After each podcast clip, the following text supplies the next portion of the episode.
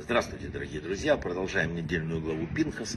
Вообще Пинхас очень такая спорная фигура. С одной стороны, Бог, сам Бог сказал, что это э, великий человек, сделал его коинство вечным и так далее. С другой стороны, э, очень тонкая грань между действиями Пинхаса и преступлением. И об этом очень много говорилось, но вот давайте рассуждать примерно так. Представьте, вы сидите в поезде, да, едете там куда-то, и вдруг видите, как ваш э, сосед, такой э, мужчина в костюме, э, достает, ну я не знаю, нож, да, вставляет себе нож там в ухо и начинает с силой винчивать в голову. Уже идет кровь и так далее. Что вы сделаете? Будете кричать немедленно, чтобы он прекратил, позовете там кто там, проводника, других пассажиров на помощь. Может быть, вырвете нож из рук. Что вы будете делать? ну, очень спорный вопрос, да? А если ваш сосед э, ничего не делает, этого не делает, это просто совершает, например, поездку в субботу там, или грех, запрещенный Торой, какая ваша реакция? Вы не обратите внимания? Конечно, нет, это не ваше дело. А почему не ваше? То есть идеи нас не пугают. Нас пугает только то, что видят глаза. Наверное, поэтому мы написали «Мудрецы не боимся Бога так, как должны бояться». Не испытываем подлинного трепета перед Ним. Да, есть Бог там, мы его не видим. Многие из нас верят, там, знаете, как говорят, в глубине души, что есть Бог. Высший разум, высшая сила, там, есть тот, кто создал мир, кто и так далее. Там. Но кто из нас ощущает, что вот он рядом, что ежеминутно, что он нас поддерживает, что хранит, что вот он перед нами, что он смотрит за нашими действиями, мыслями и так далее. Кто?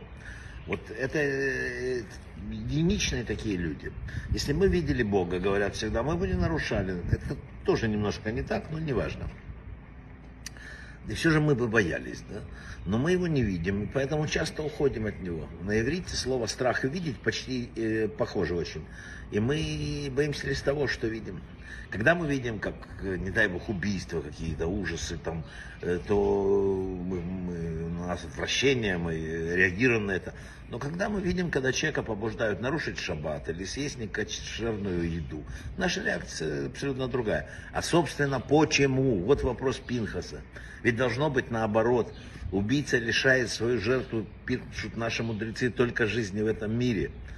Но когда человек толкает на преступление против Тора, он лишает себя жизни осмысленной в этом мире и духовной награды в мире грядущем. Написано еще хуже, что когда там совсем уже там его душа отсекается от источника всякой жизни.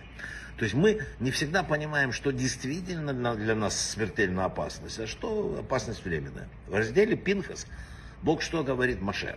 Преследуйте медьян, разгромите их, ибо враги они вам в кознях ваших. Что такое случилось? Медьяне толкали евреев э, в пропасть, в пропасть э, язычества, подстрекали к бунту против Бога и Торы, пытались совратить их, не останавливаясь перед использованием даже принцесс своих.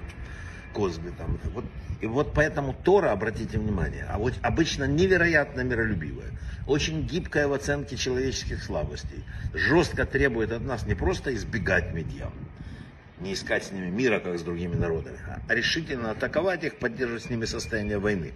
Чтобы, почему такое происходит? Написали мудрецы. Потому что надо напоминать себе во всех поколениях, как они пытались, прививая нам какие-то там нехорошие качества, вытеснить, нас хотели вытеснить не только из этого мира, но из мира грядущего. Какой вывод мы делаем? Тот, кто духовно нам вредит, тот, кто пытается поссорить нас с Богом, вот это и есть нас, наш настоящий враг. Тут нам подсказывает, э, как дружески, да ладно, там, давай, там, то сделай, вот съешь вот это, пойди туда-то. Это и есть наш враг. Потому что иногда нам кажутся враги совсем другие. Вот такая вот короткая история. Брахавая от слаха.